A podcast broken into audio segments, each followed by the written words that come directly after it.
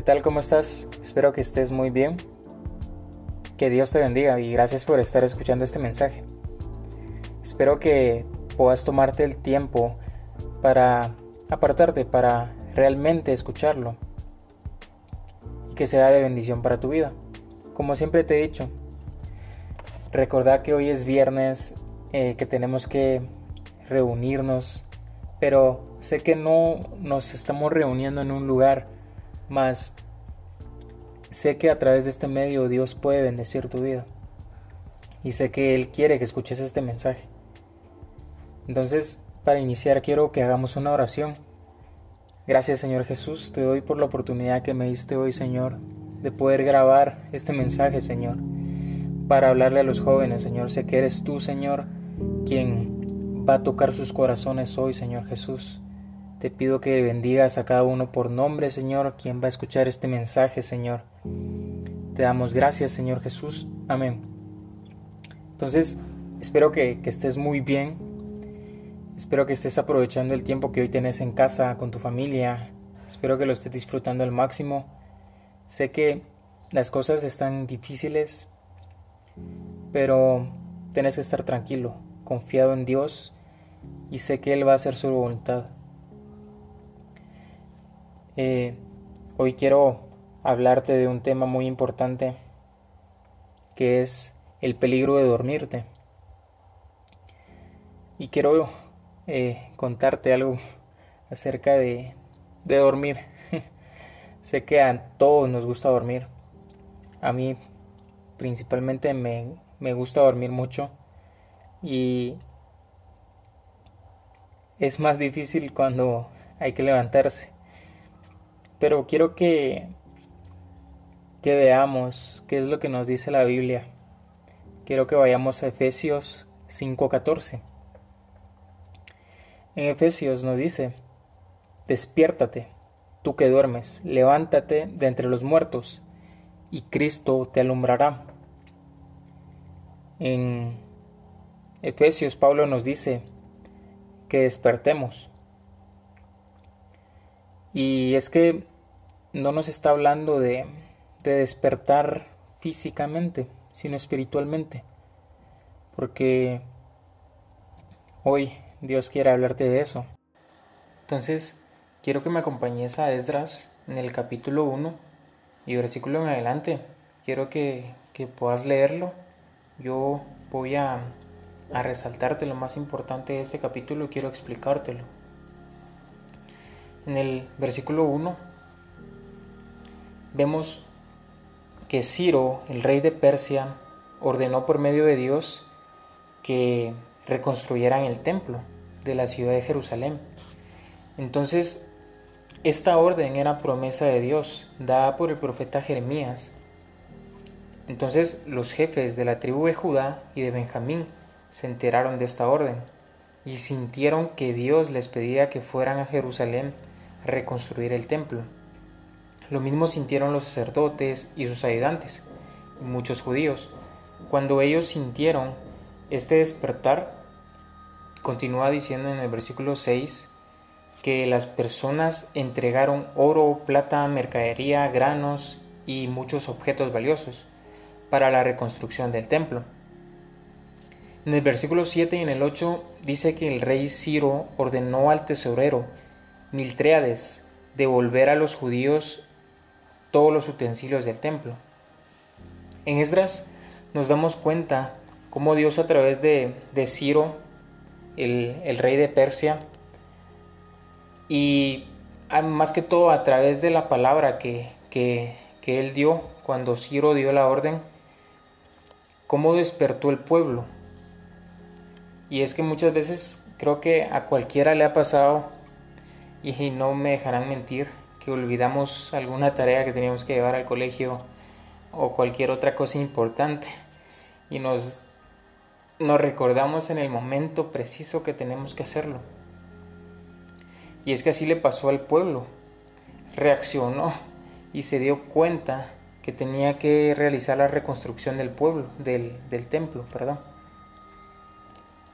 Y algo muy importante que nos damos cuenta que nos dice en este, capítulo de Esdras es que Dios despertó al pueblo para que hiciera su voluntad y Dios quiere despertarte para que hagas su voluntad.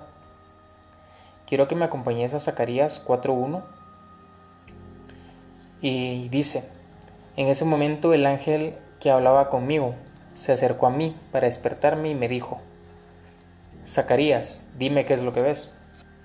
En este, en este versículo nos damos cuenta cómo literalmente despertó un ángel a Zacarías. Y es que realmente no es un despertar, como les decía al principio, físico, sino un despertar espiritual. ¿Realmente querés despertar? Porque muchas veces cuando estamos dormidos o estamos recién despertados, todavía como que abriendo los ojos, no pensamos claramente, no sabemos ni siquiera qué hacer, ni siquiera si te vas a bañar o qué onda. Y, y es que realmente así es cuando estamos dormidos espiritualmente. Nos distraemos con cualquier cosa, no prestamos atención a la palabra de Dios y no logramos entenderla, porque no, no podemos, porque estamos apenas despertando, estamos dormidos. Y quiero que me acompañes a Ageo capítulo 1 del 2 al 14. Sé que es un poco largo, pero te lo voy a resumir muy bien. Y en este versículo, en el, en el 2, eh, pues Dios envía a un profeta que es Ageo, con un mensaje similar al anterior, al que acabamos de leer, que es reconstruir su templo. En el versículo 4, Dios le habla a Ageo y le dice lo que tenía que decirle al pueblo. Entonces, las personas estaban viviendo en casas lujosas y tenían tantas pertenencias valiosas mientras el templo estaba en ruinas. En el versículo 6 les dice que este es el mensaje que, que manda a través de Ageo y les dice, siembran mucho y cosechan poco, comen y siempre tienen hambre, beben y no calman su sed, se abrigan y siguen teniendo frío. Continuando en el versículo 7 y 8, Dios les dice que ellos están más preocupados por sus pertenencias y que solo piensan en arreglar sus casas, mas no en reconstruir su templo que está en ruinas.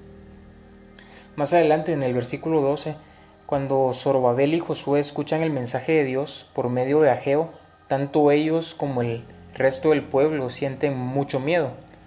Pero el profeta Ageo los tranquiliza y les dice, les aseguro que Dios nos dará su apoyo.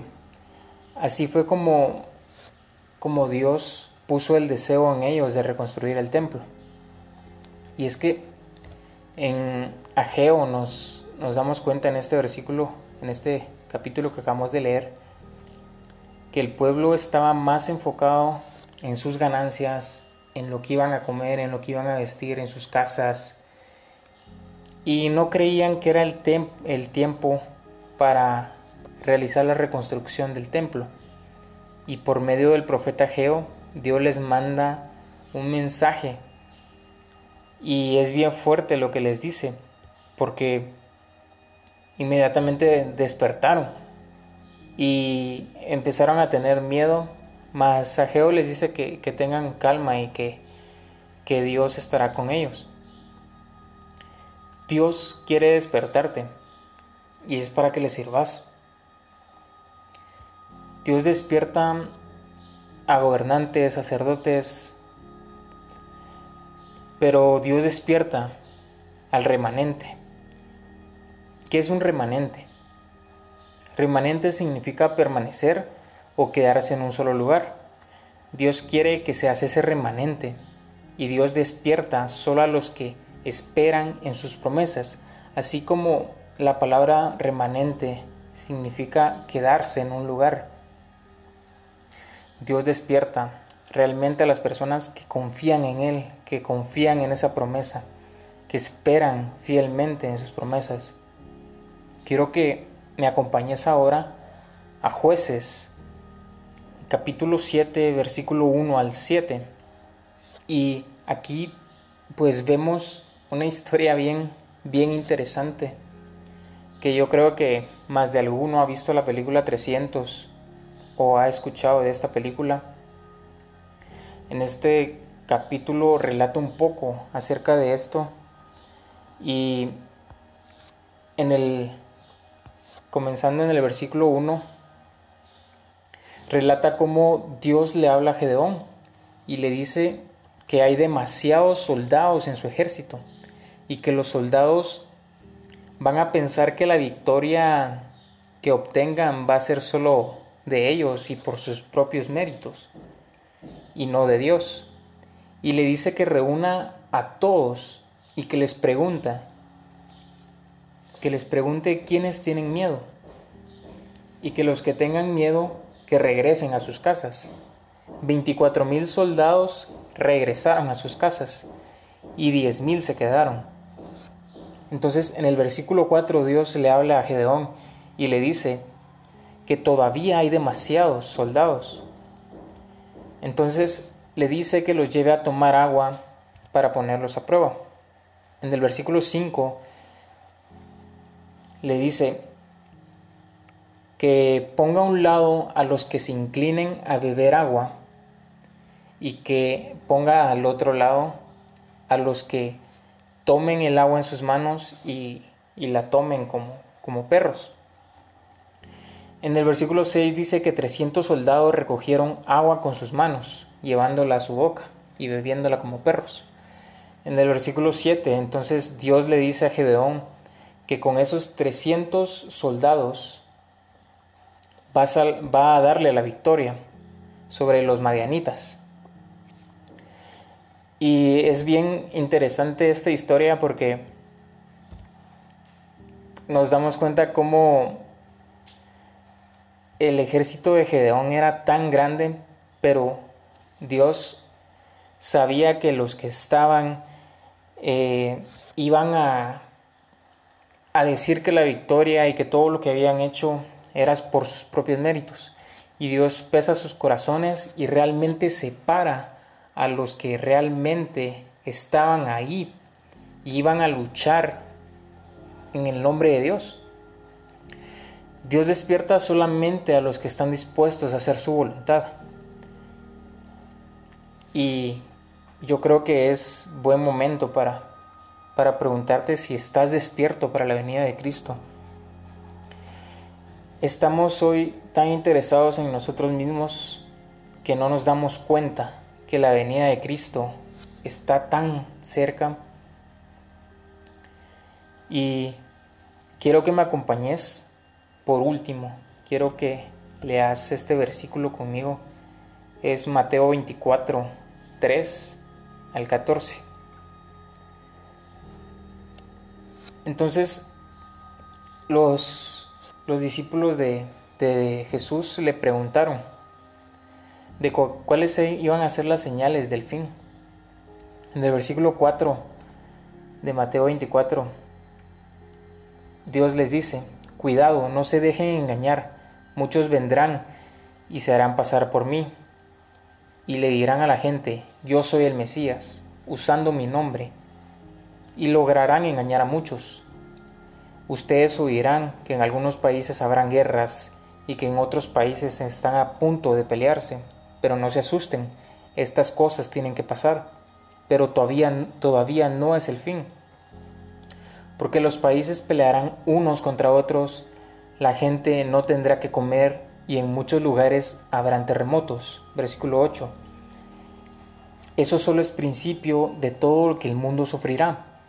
Ustedes serán llevados presos, entregados a las autoridades, para que los maltrates, para que los maltraten y los maten. Todo el mundo los odiará por ser mis discípulos. Versículo 10. Muchos de mis seguidores dejarán de creer en mí.